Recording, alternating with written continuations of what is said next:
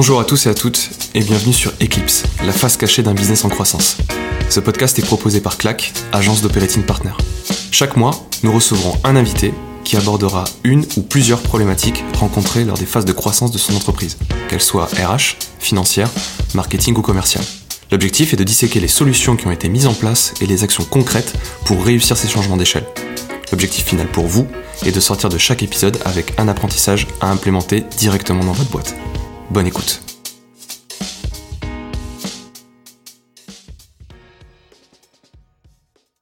Salut Samuel, je suis très heureux de t'accueillir sur ce podcast. Merci euh, Kevin. Pour commencer, je te propose euh, de te présenter, de te présenter euh, WeMet avec quelques données un peu globales, tes chiffres et, là où vous en êtes aujourd'hui. On passera ensuite sur un, sujet spécifique lié à ta croissance, avec des difficultés que tu as pu rencontrer. Troisième partie sur les manières que tu as utilisées pour les contrer. Et enfin, un petit mot de la fin pour, pour conclure tout ça. Ça marche. Euh, bah, du coup, je m'appelle Samuel Dassa. Je suis le cofondateur de WeMet. Euh, on s'est lancé en février 2020. Donc, on fait partie des, des Néfins qui ont décidé de se lancer juste avant euh, le premier confinement. Très bonne idée.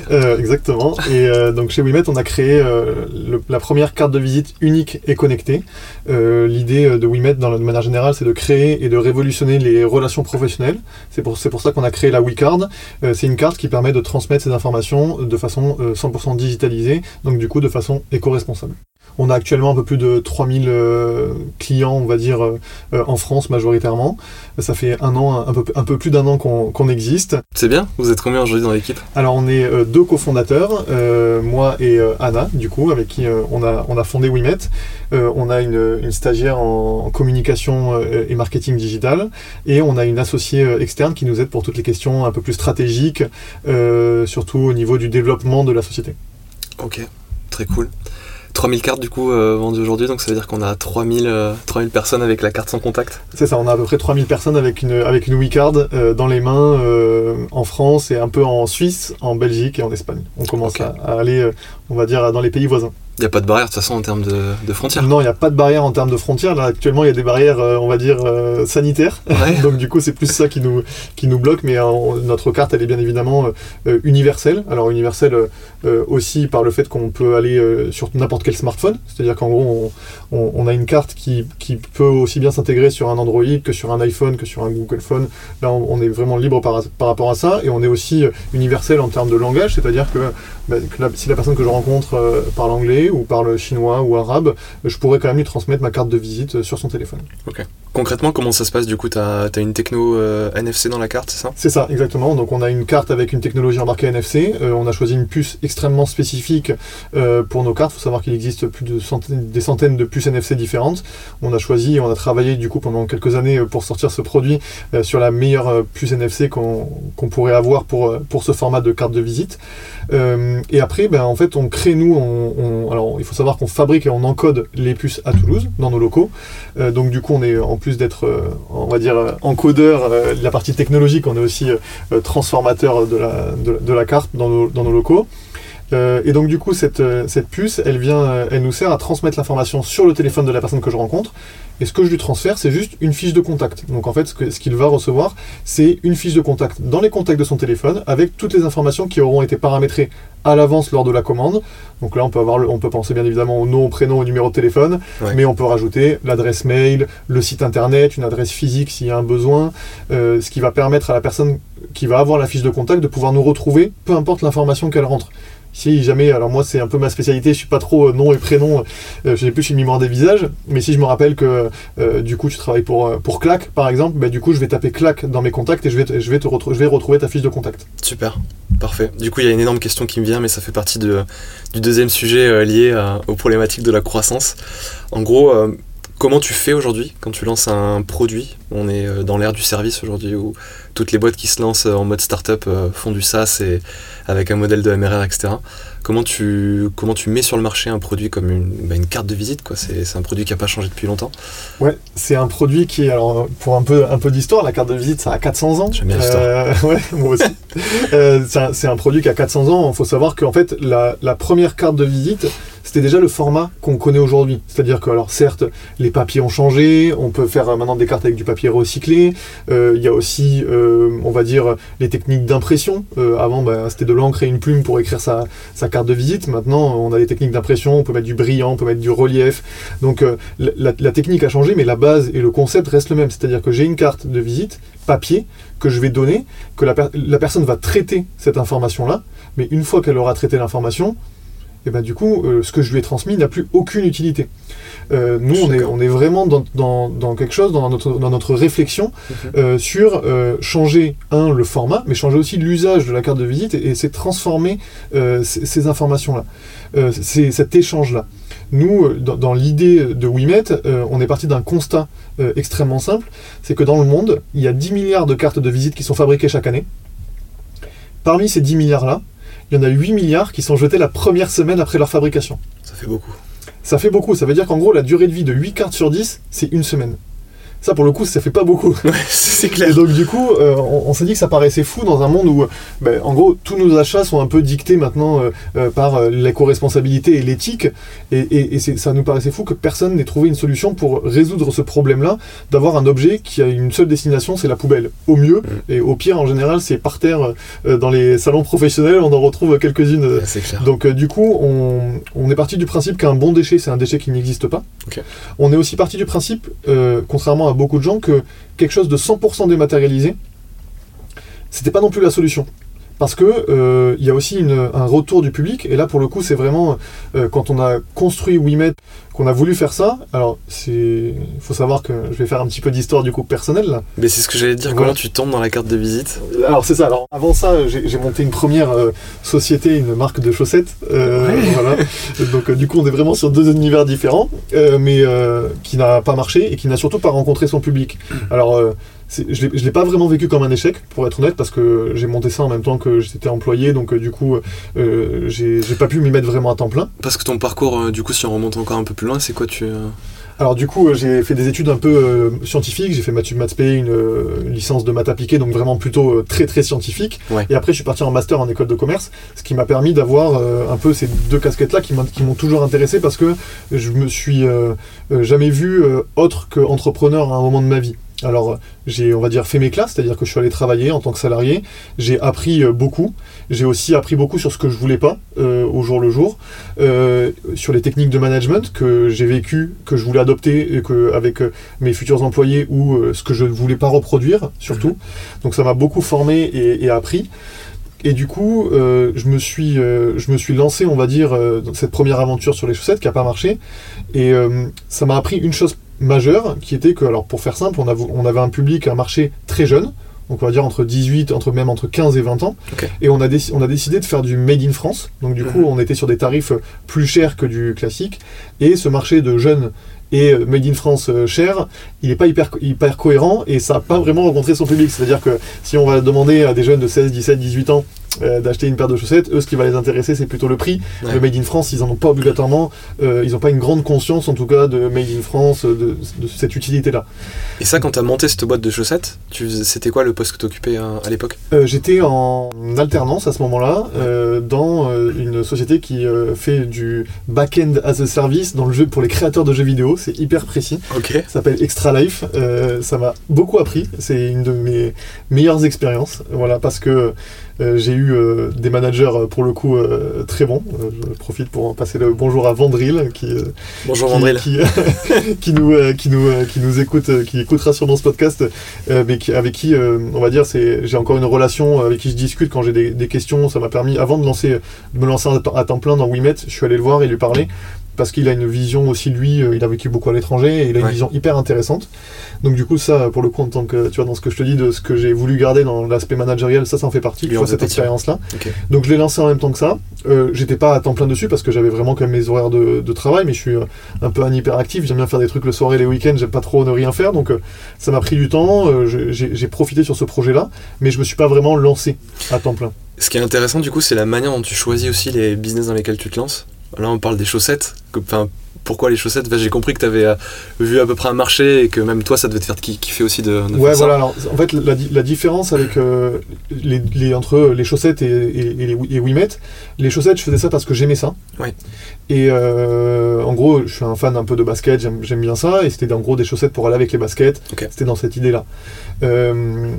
Là, ce que je fais actuellement, ça, c'est pas un plaisir personnel parce que si euh, demain, même si je pense que si on va discuter avec le patron de Vistaprint, je suis pas sûr qu'il te dise qu'il est passionné de cartes de visite, mais euh, ça, c'est plus en réponse à un besoin. Et je pense que ça fait une vraie différence aussi euh, sur, sur ce qu'on fait, c'est-à-dire qu'il y avait une société qui était un, quelque chose que j'aimais, et donc du coup j'y ai mis du cœur, mais sans, sans poser la question si quelqu'un allait pouvoir aimer ça. Et je trouve que ça, c'est hyper important quand on, entreprend, de se poser cette question-là. Parce que c'est pas toujours le cas. Souvent, on. toi, tu t'es dit, je peux l'acheter moi. que moi, je peux l'acheter, ben, tout le monde peut l'acheter. Et donc, du coup, je me suis pas vraiment fait. Même si j'avais fait des études, tu vois, j'ai fait un master en école de commerce. Donc, on t'apprend études de marché, euh, voir s'il y a des cibles, voir s'il y a des gens qui sont prêts à payer pour ça. Mais. Euh, du coup, vu que euh, je l'aimais ça, je me suis pas posé la question. Et ça, c'est ça, c'était une, de mes premiers, une des erreurs que j'ai fait mm. et que j'ai pas reproduit. Pour les cartes de visite, pour Wimet, Là, je répondais vraiment à un besoin. Mais pour le coup, euh, voilà, mon expérience chez Extra Life, en plus de, de, faire des chaussettes et de, travailler dans le jeu vidéo, j'ai eu, eu, la chance, on va dire, de, de faire des salons professionnels, qui étaient vraiment des vrais salons professionnels où on avait des meetings de 9h à 20h le soir. Le soir après, derrière, on partait en. Alors, ces soirées avec des guillemets, hein, parce que c'était des soirées professionnelles où on était là pour rencontrer les gens dans un cadre différent, ce qui permettait aussi de faire de. On sait que souvent dans ces salons-là, le business il se fait le soir. Donc, du coup, c'était aussi ça. Et en général, euh, je rentrais. Euh, alors, du coup, là, je vais, euh, je vais pas rendre euh, grâce à Vandril parce que ma première tâche en tant qu'alternant euh, chez Extra Life, ça a été de saisir toutes les cartes de, saisir toutes les cartes de visite ah qu'il avait reçues. Donc j'ai passé un mois à remplir des fichiers Excel interminables. Donc je me suis dit là déjà il y a un problème parce que il y a un problème parce que la carte de visite qu'on a donnée, au lieu de finir dans le téléphone, elle a fini sur un fichier Excel. Un fichier Excel. Mhm. Et ça c'est pas hyper intéressant. Tu vois, parce que euh, ben, pour retrouver la personne, je vais passer autant de temps à le retrouver dans le fichier Excel, retrouver le bon fichier, etc., plutôt que d'aller chercher sur Internet ou dans mes mails. Ça, on n'a pas vraiment gagné de temps à avoir donné cette carte de visite-là. Surtout qu'il y a passé des heures à tout saisir. Exact. Et plus, le temps qu'on a passé à saisir les cartes, les recevoir, les retrouver. Donc c'est vrai que cette utilité-là, l'idée, elle est vraiment née ce jour-là. C'est-à-dire de, me dire, voilà, je, je comprends pas pourquoi on fait encore ça. Elle a bien germé. Pour le coup, euh, c'est, euh, je l'ai gardé toujours en tête. Ça, c'était en quelle année Ça, c'était en 2016 à peu près. Ouais, ok, d'accord. Donc ça fait ouais, déjà quelques, quelques années. Exactement. Et donc du coup, euh, l'idée a germé et il y a à peu près trois ans, je me suis dit, je vais créer une application de carte de visite quand j'étais salarié, mon, emploi c'était chef de projet digital, donc c'est aussi un peu le lien entre tous les secteurs euh, de, l'entreprise. J'ai fait un peu dans la restauration, dans l'assurance, j'ai vu un peu de choses différentes. Euh, mais du coup, euh, il y a trois ans, je me suis dit, vas-y, cette application-là, c'est le moment, il faut lancer ça, c'est le bon format. Du coup, j'ai commencé à travailler dessus, à regarder le marché, euh, il y a un vrai marché pour la carte de visite parce que tout le monde, peu importe les secteurs d'activité, on donne encore sa carte de visite. Alors certains pour une raison euh, particulière, dans l'immobilier par exemple, euh, ils en donnent énormément, c'est leur représentation. dans d'autres secteurs, ils la donnent parce qu'ils doivent la donner parce qu'ils en reçoivent beaucoup, donc ils veulent pas être les mains vides. Voilà, donc on a commencé à travailler sur tout ça. Le problème de l'application, c'est que ça nécessite obligatoirement que la personne l'ait téléchargée. Je suis d'accord avec toi. Et euh, ça, pour le coup, c'est hyper compliqué. Parce que faire télécharger des applications à des gens, c'est compliqué. Il faut être compatible avec iOS, Android. Avec puis la, mise à jour permanente pour avoir une application qui fonctionne. C'est exactement ça. Et, puis surtout, tu n'es pas dans les contacts du téléphone. C'est-à-dire que le jour où, si je t'ai donné ma carte de visite et que du coup je suis dans les contacts de, ton téléphone, quand je vais t'appeler, tu vas voir mon nom s'afficher. Je suis d'accord. Ce qui n'est pas le cas avec, euh, obligatoirement avec une application. Donc ça va être hyper complexe. Et là, pour le coup, euh, tout le crédit euh, vient à mon associé, euh, qui s'avère également être ma femme, c'est pas un secret vu qu'on a le même nom, donc Anna. Euh, elle m'a dit, quand on, pour le coup, on travaillait vraiment tout ça ensemble, parce que c'est un projet que je faisais le soir, et donc du coup, elle était obligatoirement partie prenante de ça, de toutes ces réflexions qu'on a eues, pour le coup, vraiment, qu'on a vraiment porté ensemble. Elle m'a dit, tu fais peut-être une erreur parce que l'objet carte a une importance. L'objet physique du L'objet physique mmh. de la carte a une importance. Euh, et, c'est vrai qu'on s'est concentré sur ça, et il y a un, phénomène qu'on n'arrive pas vraiment à expliquer, mais euh, n'importe quel salarié peut le décrire. Le jour où on intègre une entreprise, le jour où on nous, amène nos cartes de visite, on est content. Il n'y a, pas d'explication, mais on est content. On est content parce que euh, on a notre nom, le logo de la société, c'est un peu un synonyme d'appartenance. Et c'est aussi une démonstration, quand on donne sa carte de visite, un échange, c'est aussi une démonstration de euh, je, te montre que j'appartiens à cette société, et donc c'est un peu une image de moi. Et de la crédibilité aussi. C'est la crédibilité, c'est pour ça qu'il y a des gens qui, font, qui, achètent des cartes papier. Euh, très chères, avec du vernis hyper laqué, des formes très spécifiques, parce que leur carte les représente. Et je vais prendre un phénomène très similaire, mais dans le milieu bancaire. C'est-à-dire que on arrive maintenant à nous vendre des cartes en métal. 3 trois fois plus cher parce que euh, la carte est noire. Et que du coup, si on, fait une, si on a une carte noire, ça nous représente. On n'a même pas besoin de dire qu'on gagne de l'argent si on a une carte noire. Quand je sors ma carte noire au restaurant, Tu le sais. les gens le savent en tout cas. Moi, je le collective. Voilà, exactement. Les Mm. gens le savent. Donc du coup, euh, c'est vrai que pour la carte de visite, c'est un peu pareil. Euh, on a, c'est un peu dans cette idée-là. Donc du coup, Anna m'a dit, euh, en fait, il faut une carte. Donc on a commencé à réfléchir ensemble à, à une solution et on a trouvé cette solution-là. On s'est dit, ben, euh, c'est pareil, Kevin. euh, je vais te prendre un exemple, mais euh, j'imagine que tu as une carte bancaire. J'ai une carte bancaire. Voilà. Et ben, en, en- en gros, sur cette carte bancaire-là, t'as pas un euro. Elle représente pas, ta carte ne représente pas une somme. Sur ta carte, t'as beaucoup d'argent. Ah oui, énormément. Énormément, même. Énormément. On peut dire énormément. Mais voilà, donc du coup, l'idée était là. C'était de se dire, j'ai une carte physique, mais dedans, à l'intérieur, ce que ça contient, la technologie, c'est, alors pour le coup, on a avec notre technologie, 100 000 cartes de visite papier. Donc du coup, c'est aussi ce qu'on a cherché à faire et on a développé Wimet en partant dans ce, dans ce processus-là. Et je pense que c'est aussi ce qui, aujourd'hui, fait notre... Alors, ça fait un an qu'on existe, donc je vais pas dire euh, grande réussite, mais ce qui plaît à nos clients, c'est ça, c'est le fait d'avoir écouté le, le besoin. Euh, on fait, comme, on- comme tu l'as dit, on fait une innovation d'usage. Oui. Euh, donc du coup, nous, ce qu'on change, c'est pas la technologie. Le NFC, euh, ça, ça se développe, donc les gens commencent à connaître, etc. On n'a pas inventé le NFC. Par contre, ce qu'on a inventé, c'est ce changement d'échange, de tradition, d'usage classique de la carte de visite. Ça, c'est hyper important de comprendre que quand tu fais une innovation d'usage, si t'es pas drivé par et que t'écoutes pas au quotidien tes clients et leurs retours, tu peux pas, tu peux pas euh, marcher, tu peux pas fonctionner. Parce que l'important c'est comment ton usage que euh, auquel tu avais pensé au départ, Tu le valides avec le marché. tu le valides obligatoirement avec le marché. Alors pour le coup, euh, je vais pas te mentir, on n'a pas fait beaucoup de modifications entre ce qu'on avait pensé faire au départ et, ce- et la carte qui est actuellement. C'est le talent, ça. je sais pas si c'est le talent, mais, euh, mais, mais c'est peut-être pas le talent, mais honnêtement, euh, c'est aussi euh, les, les- ce, qui nous, ce que nous ont apporté nos clients, c'est plus des réponses aux interrogations qu'on avait. Et justement, ça c'est hyper important, c'est comment est-ce que tu as vendu tes premières cartes? Entre le moment où tu es, dans ton salon avec Anna, tu te dis ce serait bien d'avoir une carte parce que l'objet physique plaît, que tu sources un petit peu des produits, des technologies, et que tu dis ok je tombe sur quelque chose qui est cohérent, comment est-ce que tu, vends, les, premières cartes, comment tu les vends Euh, Comment tu, vas euh, récupérer tes feedbacks euh, clients Comment est-ce que eux te perçoivent par rapport aux autres cartes de visite ou même par rapport à la jeunesse de la boîte, etc. Oui, bien sûr. Alors, du coup, on, a fait deux choix quand on a créé la société. Le premier, du coup, c'était bien évidemment d'avoir une carte. Et le deuxième, c'était qu'on voulait les faire nous. On voulait euh, avoir la main et on voulait pas sous-traiter cette partie-là. À l'image un peu d'un imprimeur qui imprime lui-même, bah, nous aussi, on allait euh, faire nous-mêmes nos cartes. Ce qui nous permettait d'avoir des délais de fabrication hyper courts et d'être Ouais. hyper réactifs avec nos clients. Ça, on a voulu le garder tout le long. Donc du coup, on a commencé à, alors on a travaillé, on a établi les premières cartes, on les a, on les a, on les a fait, imprimées, encodées, etc. Et ben pour trouver nos premiers clients, on est passé par euh, quelque chose qui s'appelle, euh, que les gens connaissent bien quand ils font des levées de fonds, qui s'appelle le Friends and Family. Ouais. Donc on est allé chercher ben, des copains, la famille, euh, euh, allô maman, tu connais pas quelqu'un qui utilise beaucoup de cartes de visite et qui pourrait ben, me donner son avis au moins. Mm. Même, si, même si on, on la vend pas ou juste qu'il l'essaye, savoir co- comment ça marche. Alors là pour le coup, on parle beaucoup d'AB testing, de, de- de testeurs, etc. Mais euh, vous allez voir que si- ceux, ceux qui, je parle là pour le coup vraiment à ceux qui veulent entreprendre et qui écoutent le podcast, Totalement. mais euh, le- si vous voulez faire des tests, il y a beaucoup de gens qui sont prêts à le faire. C'est-à-dire qu'il faut, il faut pas penser que euh, on va faire chier le- la personne parce que je lui ai dit euh, euh, est-ce que tu peux essayer ma, ma carte de visite, etc., etc. Pour le coup, il y a beaucoup de gens qui sont extrêmement bienveillants et on a eu la chance d'en rencontrer tout au long. Euh, pour être honnête, euh, sans te jeter des fleurs, vous en faites, t'en fais partie aussi, Kevin, parce que euh, on a beaucoup discuté avec toi dès, le, dès, la, dès la- dès la base euh, et on a beaucoup échangé au départ du projet il y a un an.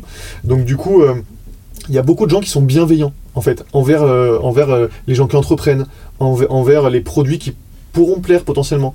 Je vais pas dire que la carte qu'on a les cartes qu'on vend actuellement, c'est les mêmes que celles qu'on a vendues il y a un an.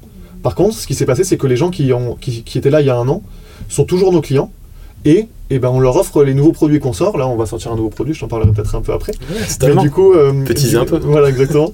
Mais du coup, on, on va leur offrir ce nouveau produit parce qu'ils sont là depuis le début et surtout, euh, c'est quelque chose qui est- où il faut y penser, mais les meilleurs commerciaux, c'est les clients.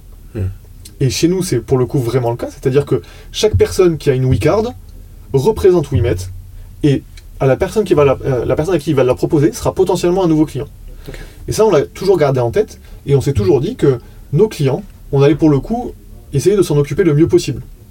Et s'il y a un problème avec leur carte, euh, alors c'est pas arrivé encore, pour être honnête, mais s'il y a un problème avec leur carte, il y a, il y a pas, on va pas discuter sur le fait de racheter une nouvelle carte. On en envoie une nouvelle. A- SAV euh, au C'est- top. Ouais, voilà, c'est ça en fait, parce que du coup, euh, ça coûte toujours moins cher de le SAV et d'avoir des clients contents plutôt que de travailler une image euh, fausse. Euh, on le voit beaucoup maintenant, euh, je pense euh, à par exemple un compte Instagram comme Balance Star Startup, je je sais pas si Ouais. tu as entendu parler, Totalement. mais du coup, on voit qu'on se rend compte que maintenant, il y, a des- il y, a des- il y a des startups qui, entre l'image qu'elles donnent et la réalité du terrain, il y a une différence énorme. Nous, pour le coup, on est honnête avec tous nos clients, mais même jusqu'à notre produit. C'est-à-dire que dans notre business model, on a travaillé un produit extrêmement simple. Une carte, un prix, pas de frais cachés, pas d'abonnement, pas de récurrence. C'est aussi simple que ça, parce que on voulait avoir cette transparence, et ça, les, les clients le comprennent, et donc du coup, c'est hyper important de toujours se dire, moi, si j'étais client, alors pas ce que j'aime, mais euh, est-ce que euh, j'utiliserais ce, pro- ce produit de cette façon-là? Est-ce que si euh, un commercial ou quelqu'un d'une société vient me parler, j'aimerais qu'on m'a- qu'on m'aborde comme ça? Et donc du coup, on est hyper transparent dans toute cette phase-là. Pour répondre à ta question de base, parce que je me suis un peu égaré, mais Non, mais c'est pour, pour répondre à ta question de base sur comment on allait chercher nos premiers clients, amis, famille, amis des amis. Euh, et surtout, on a aussi démarché des, euh, des, des gens euh, qui étaient potentiellement des bons utilisateurs de cartes de visite. Et donc, on leur a dit voilà, est-ce que, pour être très simple, hein, est-ce que vous souhaitez tester notre carte de visite? On a un produit qui est sûr va vous plaire, on est sûr qu'il va vous plaire. Et ben, sur euh, 50 messages, on a eu que 3 réponses.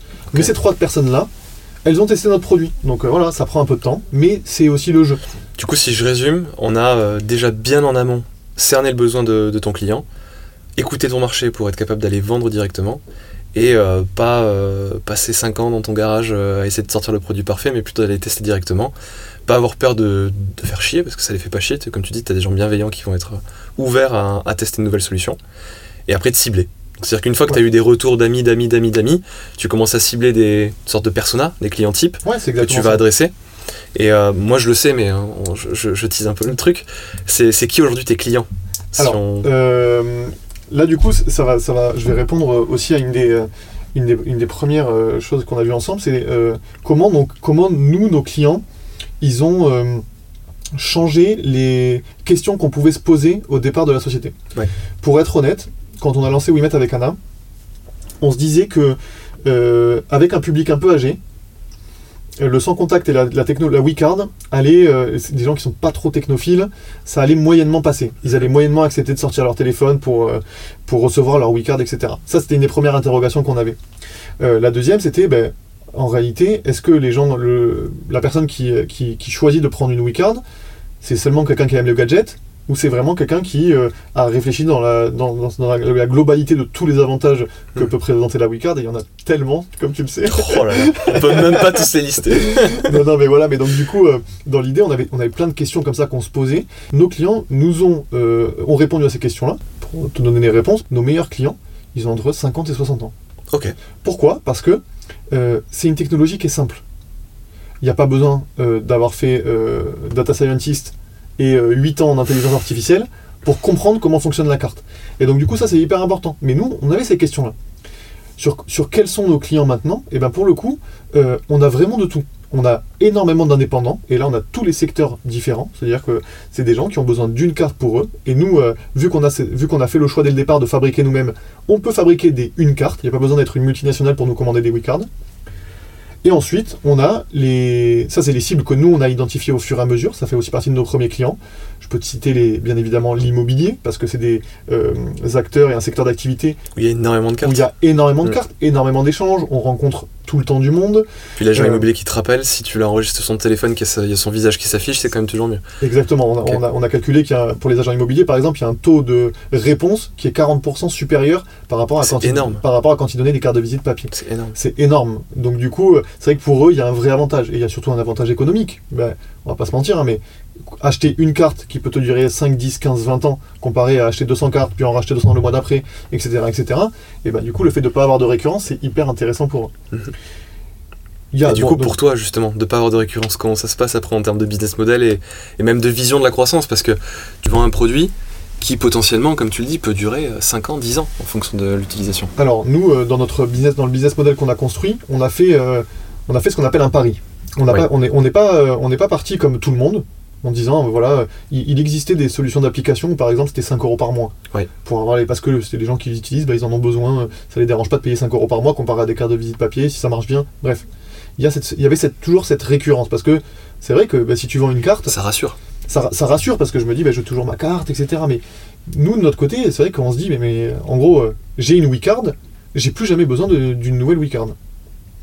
Alors là, il y a, y deux- il y a deux astuces. La première astuce, c'est, euh, de, notre, de notre côté en tout cas, hein, c'est qu'on a fait un choix, alors qui, un choix qui a été, euh, encore une fois, euh, pour le client. On s'est dit que nous, notre carte, on voulait pouvoir transmettre l'information partout, tout le temps, et peu importe la situation dans laquelle je me trouve. Si la personne que je rencontre n'a pas de réseau internet, alors moi j'ai pensé à ça parce que ça m'est arrivé. J'étais, j'ai fait un salon à Cologne, on est en sous-sol, euh, il y a beaucoup de monde, tu captes pas, tu peux faire ce que tu veux, tu es en edge, tu n'y arrives pas. Donc si tu es obligé de passer par internet pour transmettre ta carte, ben, du coup, c'est pot- potentiellement tu peux ne pas pouvoir, ne pas arriver à la transmettre à la personne euh, à laquelle tu veux la donner. Ouais. Donc nous on a fait le choix de mettre les informations en local dans la carte. Mhm. Il y a une seule contrainte à ça, c'est que si on veut faire une mise à jour, changer une information, et ben du coup on est obligé de réémettre une nouvelle carte. Donc nous dans notre business model, ça rentre comme ça C'est puisque plutôt le renouvellement des cartes. c'est le renouvellement et les mises à jour. Pour être honnête, la mise à jour, elle n'arrive pas aussi régulièrement qu'on pense. Euh, nous, euh, des mises à jour principales qu'on fait, on change rarement de numéro de téléphone professionnel Mhm. et d'adresse mail professionnelle en général, ça arrive rarement. Ce qui peut arriver, c'est quand on change de poste, mais encore une fois, on change pas tous les ans de poste normalement, ou alors c'est vraiment une belle évolution, et dans ce cas-là, on peut se permettre d'acheter plein de sûr. Euh, et sinon, euh, on a, ce qu'on a eu, parce qu'on a eu le cas il n'y a pas longtemps, euh, on- un changement de nom. Par exemple, quelqu'un qui s'est marié, du coup, elle a- la, la personne change de nom, euh, et donc du coup, on est obligé de refaire une nouvelle carte. Réactualiser Et les- du coup, les réactualiser toute la carte. Dans notre business model, quand on réémet une nouvelle carte de mise à jour, euh, c'est un tiers du prix environ, pour Ok. donner un ordre d'idée. Donc c'est pas non plus très engageant, pour donner des- des prix, parce qu'on n'en a pas encore parlé, mais les WeCards sont vendus entre 30 et 50 euros en gros. Donc c'est pas non plus euh, un prix exorbitant euh, à mettre d'entrée très cher, et la mise à jour c'est 12,50 euros, peu importe le modèle de carte qu'on ait choisi. Donc du coup il y a ça. La deuxième chose, c'est que c'est là où on a fait un pari, c'est de se dire que euh, dans le monde actuel, euh, une personne qui va passer 15 ans, 20 ans, 25 ans dans la même société, comme c'était le cas euh, peut-être dans les années 80, ben, ben, ça arrivera plus. En tout cas, ça c'est le pari qu'on a fait. Donc du coup, on s'est dit que la personne qui avait sa WeCard, qui a passé deux ans dans sa société, trois ans dans sa so- société, et qui va changer euh, de boîte, Elle va ramener la techno avec elle. elle va ramener la techno avec elle Ok. et elle recommandera une Malin. avec sa nouvelle société. Parce Mhm. que toutes les WeCards sont 100% personnalisées avec le logo de la société, donc elle aura besoin d'une nouvelle carte. Nous, à ce moment-là, on récupère les anciennes, on les recycle, parce que du coup, c'est toujours quand même dans cette idée de ne pas, pouvoir- de pas vouloir jeter. L'idée et le pari qu'on a fait, c'est ça c'est de se dire, euh, ben, comparé aux autres, nous, qu'il n'y ait pas de récurrence, c'est pas grave, parce que la récurrence, elle va venir du turnover ré- récurrent et régulier et euh, du mouvement, on va dire, des personnes entre entreprises. Euh, c'est ça qui va nous, nous ramener des clients et surtout ce qu'on qu'on veut faire, plus que gagner de l'argent, c'est aussi changer Et un euh, marché mondial. l'utilisation. Et on a un marché mondial, donc c'est vrai que Là, on parle d'un marché de la France qui a 67 millions d'habitants. non, donc, ça représente pas. Pour être honnête, la France représente pas. Alors on est français, donc bien évidemment, on va pas commencer à aller travailler au Japon. Mais c'est vrai que le, le, le marché principal, euh, c'est euh, le, le marché américain, asiatique, qui sont des très gros marchés, des très, gros consommateurs de cartes de visite. Mais on est en France, donc on va bien évidemment commencer Mhm. par la France. Et on voit qu'on a quand même des choses à faire parce que, ben, pour le coup, on est français, on n'a pas, on n'a pas à se cacher, donc autant euh, commencer par nous, par nous, et pour une fois dire, alors l'environnement, l'environnement, éco- l'écosystème, parce que ça c'est un peu le. T'y reviens à ton in France quand Hein même. J'y reviens, j'y reviens. Alors, on, on dit pas qu'on est Made in France parce qu'on va, on va être honnête, euh, et pour le coup, euh, c'est pas un secret. Il n'y a aucune entreprise en Europe qui fabrique euh, la technologie de la puce NFC. Ok. Voilà. Ça, donc, on, on- on a fait le choix de pas dire qu'on est Made in France. La barrière, même si la barrière d'entrée est, est faible et qu'on pourrait le dire, on, on a toujours fait ce choix de jamais le dire parce que ça n'a pas de plus-value pour nous, pour être honnête.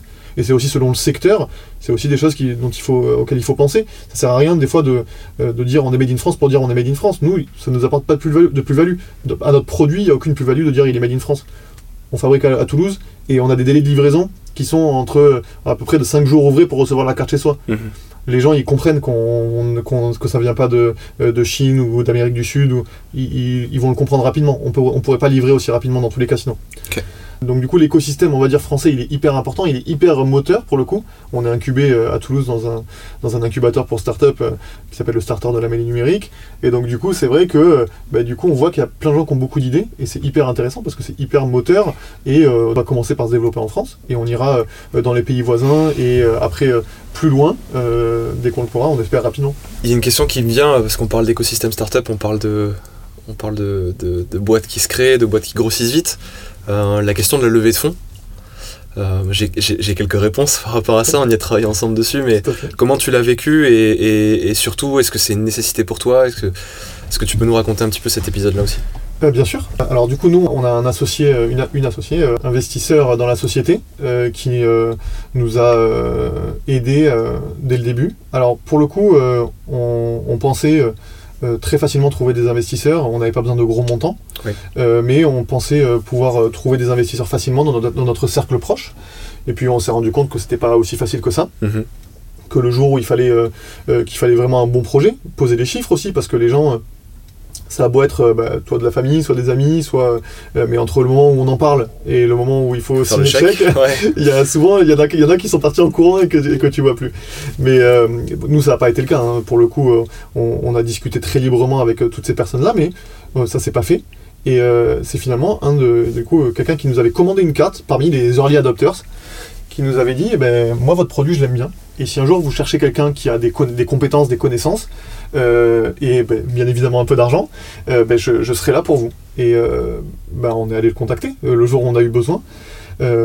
pourquoi on a levé des fonds On a levé des fonds pour pouvoir accélérer parce qu'au démarrage de la société, on a, on a, toujours tout gardé dans la société, c'est-à-dire que tout ce qu'on gagnait, on l'a remis pour pouvoir améliorer euh, les cartes, faire de la recherche et développement. Donc on a, euh, vraiment travaillé sur, le, produit en lui-même le temps qu'il soit le plus abouti possible, euh, mais on avait besoin d'un peu d'argent pour accélérer, on va dire les choses. C'est-à-dire que quelque chose qui nous aurait pris deux ans, ben là, avec cet argent-là, ça, ça, allait nous permettre de le faire en quatre mois. Donc lever des fonds pour gagner du temps. Donc lever des fonds pour gagner du temps. Donc là, pour nous, c'était hyper important et, et donc, ben, tu le, comme tu le disais, tu le sais mieux que personne, tu nous as, tu nous as beaucoup aidé euh, sur cette partie-là, euh, sur aussi comment se structurer, parce que ben, euh, y a, je connais aucun entrepreneur qui est bon dans tout.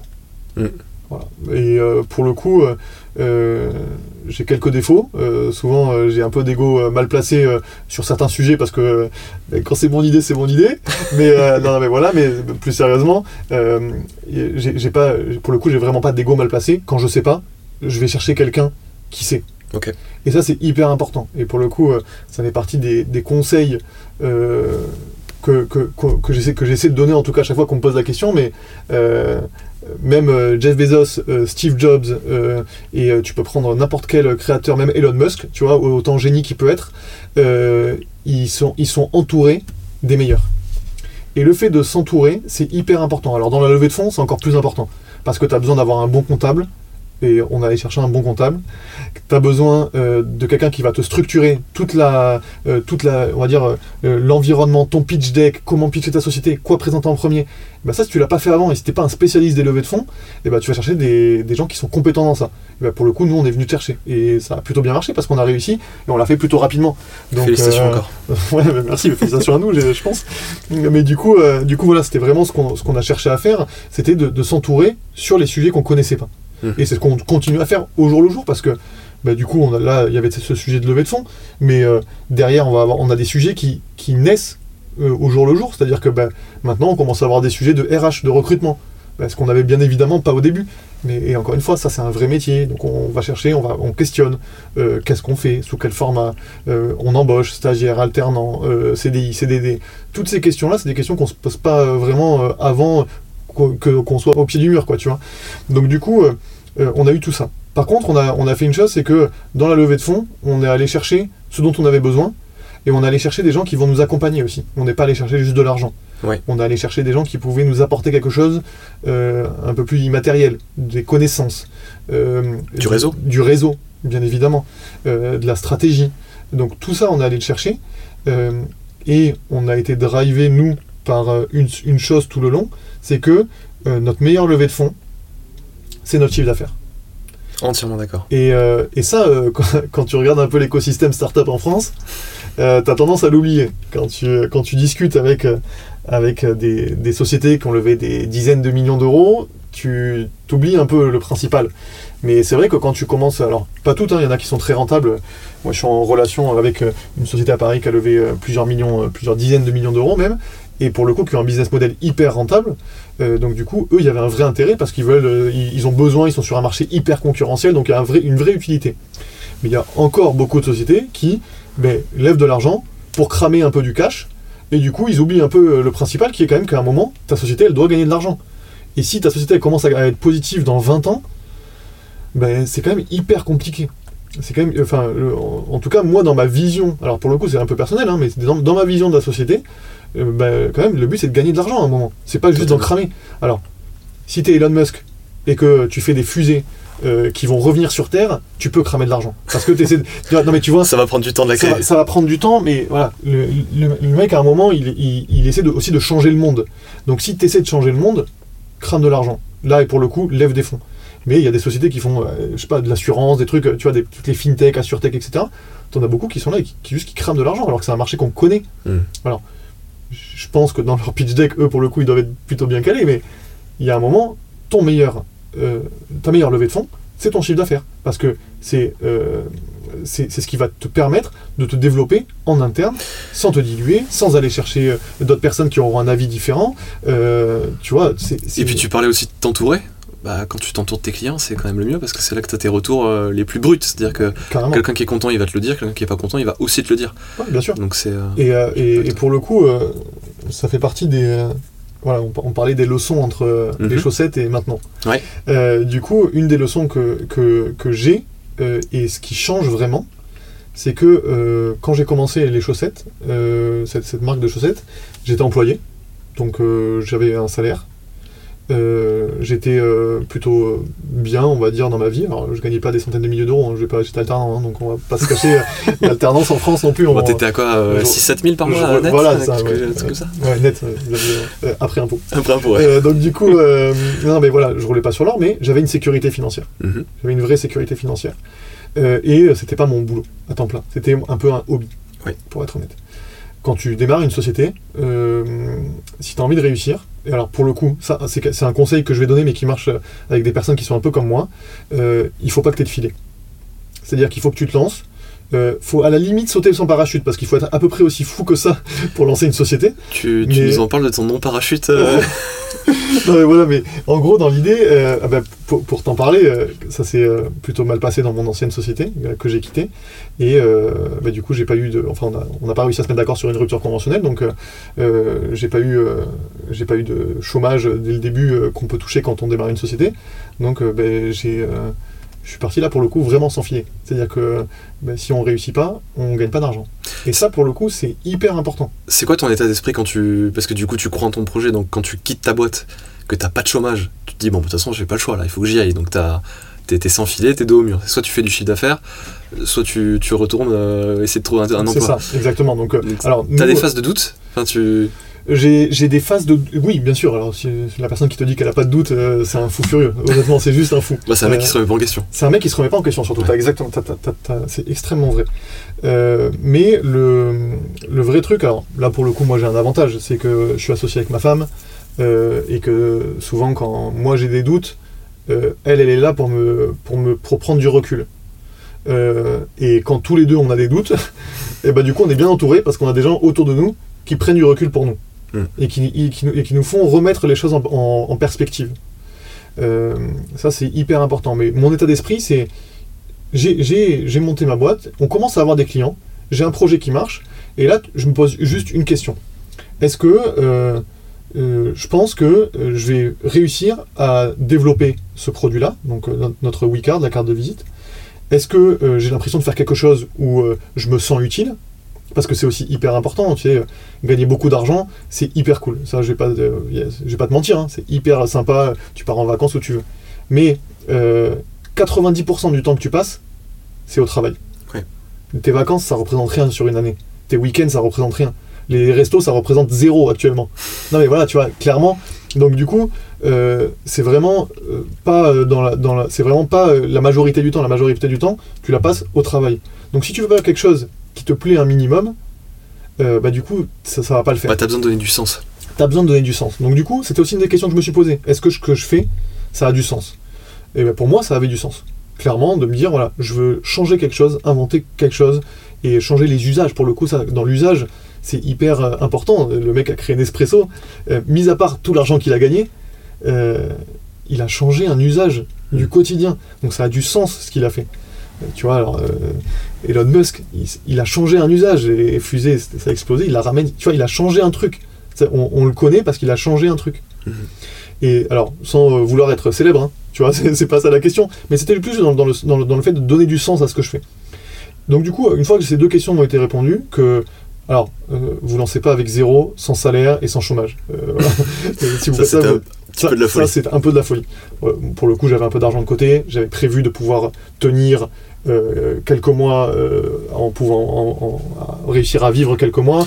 Et vu Ça- que tu avais axé ta stratégie sur direct faire du chiffre d'affaires, C'est ça. tu Donc, pouvais aussi te rassurer en te disant bon, bah, si j'arrive à faire X, je pourrais réussir à faire C'est exactement 10 ça. fois Et ça me, permet, ça me permettait de voir venir, on va dire. Ok. Euh, le fait d'avoir fait rentrer un investisseur, bien évidemment, nous a un peu rallongé cette période de- Oui. de, de- de doute, de se dire bah, jusqu'à quand je vais pouvoir, euh, il faut que je sois rentable à quel moment, etc. Donc tout ça, on l'avait, on l'avait réglé en amont. Donc du coup, je me suis dit, voilà, euh, en partant, on en a discuté avec Anna, et on s'est dit, voilà, on y va à temps plein, parce que euh, elle, elle est euh, juriste, bientôt avocat, on, on croise les doigts, donc elle, a, elle là, en ce moment, elle est plutôt sur les études pour devenir avocate, donc euh, du coup, elle a pas trop de temps, elle a, elle a du temps, on va dire, sur les questions juridiques, Ouais. mais elle a pas trop de temps au quotidien. On pense fort à toi, Anna. Ouais, c'est ça, exactement, pas très fort à toi. Mais du coup, il a, elle, elle a, elle a pas de, de temps et surtout elle a pas de revenus parce Mm. que voilà, étudiante. Moi, du coup, si je quitte, on n'a pas de revenus, donc on n'a même pas un salaire pour deux euh, qui permet de, de pouvoir euh, survivre. Donc on s'est dit voilà, quand on a lancé Wimet, on a 8 mois devant nous où on se donne à fond pour voir où on en est. Euh, on a fait rentrer un investisseur, ce qui nous a permis de, de rallonger un peu ce délai-là. On est passé de 8 à 12 mois. Parce que bah, on va pas tout faire passer en, durée. Et puis, euh, le premier mois est passé. Et au bout du premier mois, on s'est dit, bon, on commence à avoir des clients. Et surtout, euh, ce délai-là, je me suis jamais mis en tête, moi, de me dire, bon, j'ai 12 mois, je suis large. Moi, j'avais, pour moi, j'avais, dans mon état d'esprit, j'avais 0 mois. C'est-à-dire que si je gagnais pas ce que je dois gagner ce mois-ci, si je remplissais pas mes objectifs, j'étais pas bon. Ok. Tu vois? Et ça, c'était cet, cet état d'esprit, le fait de, tu vois, sauter sans parachute, euh, pas avoir de filet, tu prends l'image que tu veux, mais c'est vraiment ça. Non, mais d'avoir pas le choix et de se dire il faut avancer. Exactement. Mm. Et, et en fait, ça, c'est plutôt dans l'idée de se dire aussi, euh, être à- en gros à 100% sur le projet. Ouais. Pour le coup, euh, le week-end, le soir, et ben du coup, on mine de rien, on pense à ça. Des fois, 2h du matin, tu te lèves et tu prends une note parce que tu as oublié de faire un truc dans la journée. Mm. Mais c'est comme ça, c'est le jeu. Quand On entend souvent parler de, du focus, bah, de se dire euh, essaie pas de t'éparpiller, euh, si tu montes ta boîte en parallèle de d'un taf à côté, euh, tu t'es jamais en danger. Et à partir du moment où t'es pas en danger, tu iras pas puiser dans tes ressources euh, pour, euh, pour te- pour t'en sortir. Exactement. Bah, très bien. Pour terminer, parce que du coup on arrive à la, à la fin du- de cet épisode, euh, est-ce que tu peux nous raconter la vente dont tu es le plus fier ça peut être une grosse vente, ça peut être une petite vente. Le montant, en fait, on s'en fout un peu. C'est plus de te dire, euh, tu vois, un- pas un cas d'école non plus, mais celle qui t'a qui t'a le plus marqué en tout cas. Euh, alors, la vente qui m'a le plus marqué, euh, c'est quelqu'un qui est venu vers nous. Donc c'est pas moi qui ai fait. euh, J'ai j'ai des exemples de ventes où j'ai démarché pendant des mois, ça s'est signé. Pour être honnête, j'ai des ventes où ça s'est signé six mois après le premier contact, huit mois après le premier contact. Mais c'est des, c'est des plutôt gros deals où on a gagné un peu d'argent euh, vraiment grâce à ça parce que c'est pour des grosses sociétés avec des grands noms connus. Euh, mais c'est pas ça là que je vais te raconter. Je vais te raconter une vente où c'est quelqu'un qui est venu vers nous. Euh, il est venu vers nous début septembre dernier. Ok. Et les salons professionnels étaient encore actifs. Alors on était masqués, mais il y en avait encore quelques-uns qui se déroulaient. Et, euh, et cette personne, en fait, elle a fait un salon. Et elle a rencontré quelqu'un dans la journée qui avait une WeCard. Et du coup, qui lui a transmis sa carte comme ça. Et en fait, cette personne, elle m'a contacté. Et elle m'a dit, voilà, en fait, euh, j'ai vu votre carte euh, dans ce salon-là. Et euh, je voudrais en faire une. Moi, je me suis dit, bon, super, on a un nouveau client. Et je me suis dit quand même, je vais encore un peu échanger avec lui, parce que je voulais avoir son ressenti. Ça, c'est toujours, La découverte, tu vois, aussi la découverte de, les retours. voilà, le retour de comment la personne elle a perçu ça. Mhm. Et euh, alors c'était un monsieur qui avait 50 ans et euh, Cœur de cible. et ouais cœur de cible pour moi. Alors, on pensait pas au départ, mais finalement cœur de cible. Et il m'a dit voilà en fait euh, j'ai reçu 80 cartes, j'ai rencontré 80 personnes dans la journée, j'ai reçu 80 cartes de visite et une fois quelqu'un lui a donné la WeCard. Il m'a dit le soir quand il est rentré, il est il est allé voir sa femme et la seule chose qu'il lui a raconté de sa journée, c'est cet événement d'avoir reçu la WeCard. Alors, il y a le petit côté, l'effet waouh, on en profite encore tant qu'on peut parce qu'on est au début, euh, mais c'est hyper important parce qu'en fait, plus que le fait d'avoir l'effet waouh, c'est aussi l'image que la personne qui avait la WeCard a laissée. Et ça, c'était hyper important pour nous. Donc du coup, bien évidemment, on lui a vendu une carte. Aujourd'hui, c'est un de nos meilleurs ambassadeurs, parce que du coup, il la montre à tout le monde, il parle de nous. Et le fait d'avoir pu échanger avec lui, ça a aussi instauré ce climat hyper euh, sympathique avec lui. Et, euh, et ce climat qu'on a instauré avec lui quand on a échangé, lui l'instaure avec ses, ses prospects, ses potentiels clients, à chaque fois qu'il donne sa carte de visite.